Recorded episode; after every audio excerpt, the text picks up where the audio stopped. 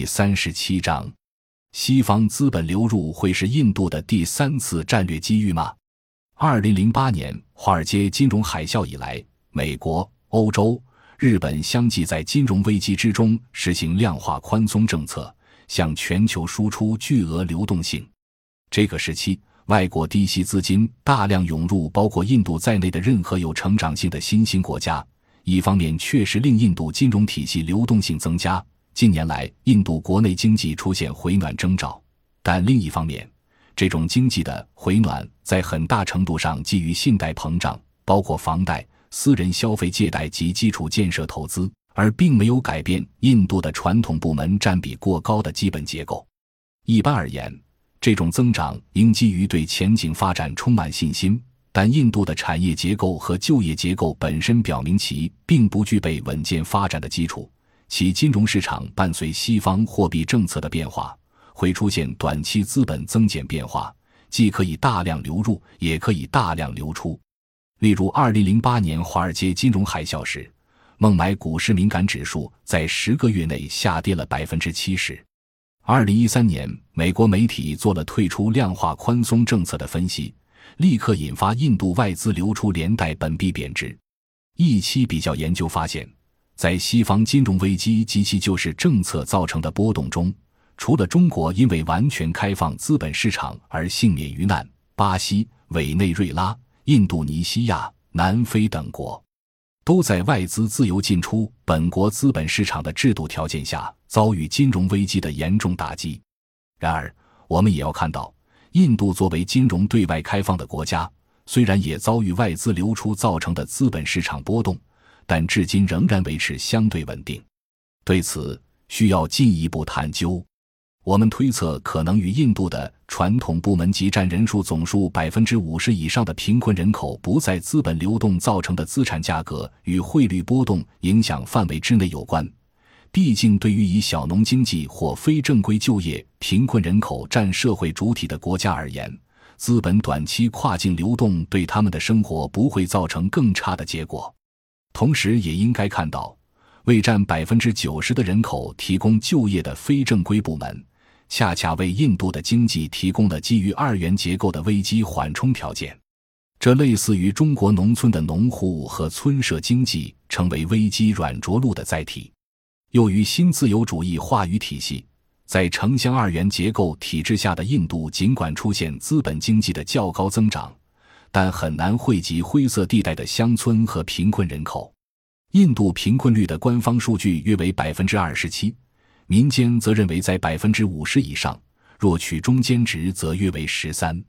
于是有人说，印度一个国家的贫困人口就比整个非洲多，从图三杠二可见。首先。印度两千年以来的十年间净附加值组成中利润急速增长，其次是非新金性的酬金大幅增长，工资增长相对缓慢，这进一步说明了印度增长模式的缺陷。过去十多年，企业利用廉价的外国资金，靠垄断土地及矿产等稀缺资源来推高公司股价，私营企业共欠外债近两千亿美元。卢比币值下跌更加重了企业偿债的利息负担。二零一三年五月至八月期间，卢比币值下挫近百分之二十五。二零一三年九月跌至一美元兑六十八点二七卢比的历史低位，至二零一五年中还在一美元兑六十五卢比的水平徘徊。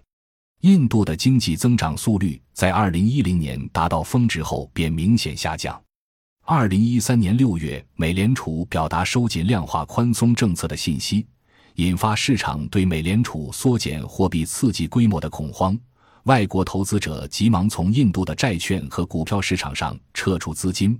引发卢比大幅度贬值等危机，从而引发海外对印度经济增长的脆弱性的普遍担忧。同期，社会两极分化加剧，也致使族群和宗教冲突。暴力犯罪和贪腐等各种问题纷至沓来。与此同时，印度的 GDP 增长在2016年之后放缓，并且在华尔街金融海啸后呈现大幅涨落，如图三杠三所示。根据印度中央统计局公布的数据，受益于算法调整二零一四年四季度印度 GDP 跟二零一三年同期相比增长了百分之八点四，成为仅次于中国的推动增长国家。二零一六年前三个月，印度的 GDP 按年平均增长百分之七点九，不仅仍然维持在较高水平，而且显著超过中国约百分之六的增长率，一跃成为世界第一的高增长国家。二零一六年年末，当福布斯杂志发布的报告显示印度的 GDP 总量已经超过英国时，印度媒体用骄傲的语气宣布。这是一百五十年来首次，印度经济超越了殖民时期的英国宗主国。据《印度时报》二零一六年十二月二十日报道，印度内政部国务部长基伦·里基朱当天在个人推特上发表推文称，印度已经超越英国，成为继美国、中国、日本和德国之后 GDP 全球排名第五位的国家。来源：全球经济指标数据网印度统计和计划执行部。印度的 GDP 增长在2013年后突然大幅反弹，乃得益于新的算法调整，主要是估算制造业的增长。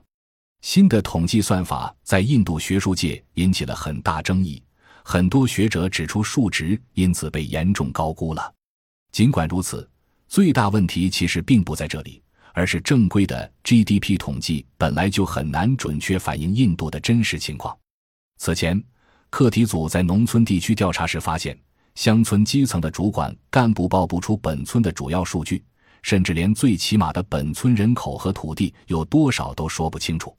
入户调查时，即便户主本人也说不清楚自己及家庭的实际收入。这也许因为支撑印度接近十三亿人口规模经济结构的是民间社会存在一个巨大的维持百姓民生的非正规部门。感谢您的收听，本集已经播讲完毕。喜欢请订阅专辑，关注主播主页，更多精彩内容等着你。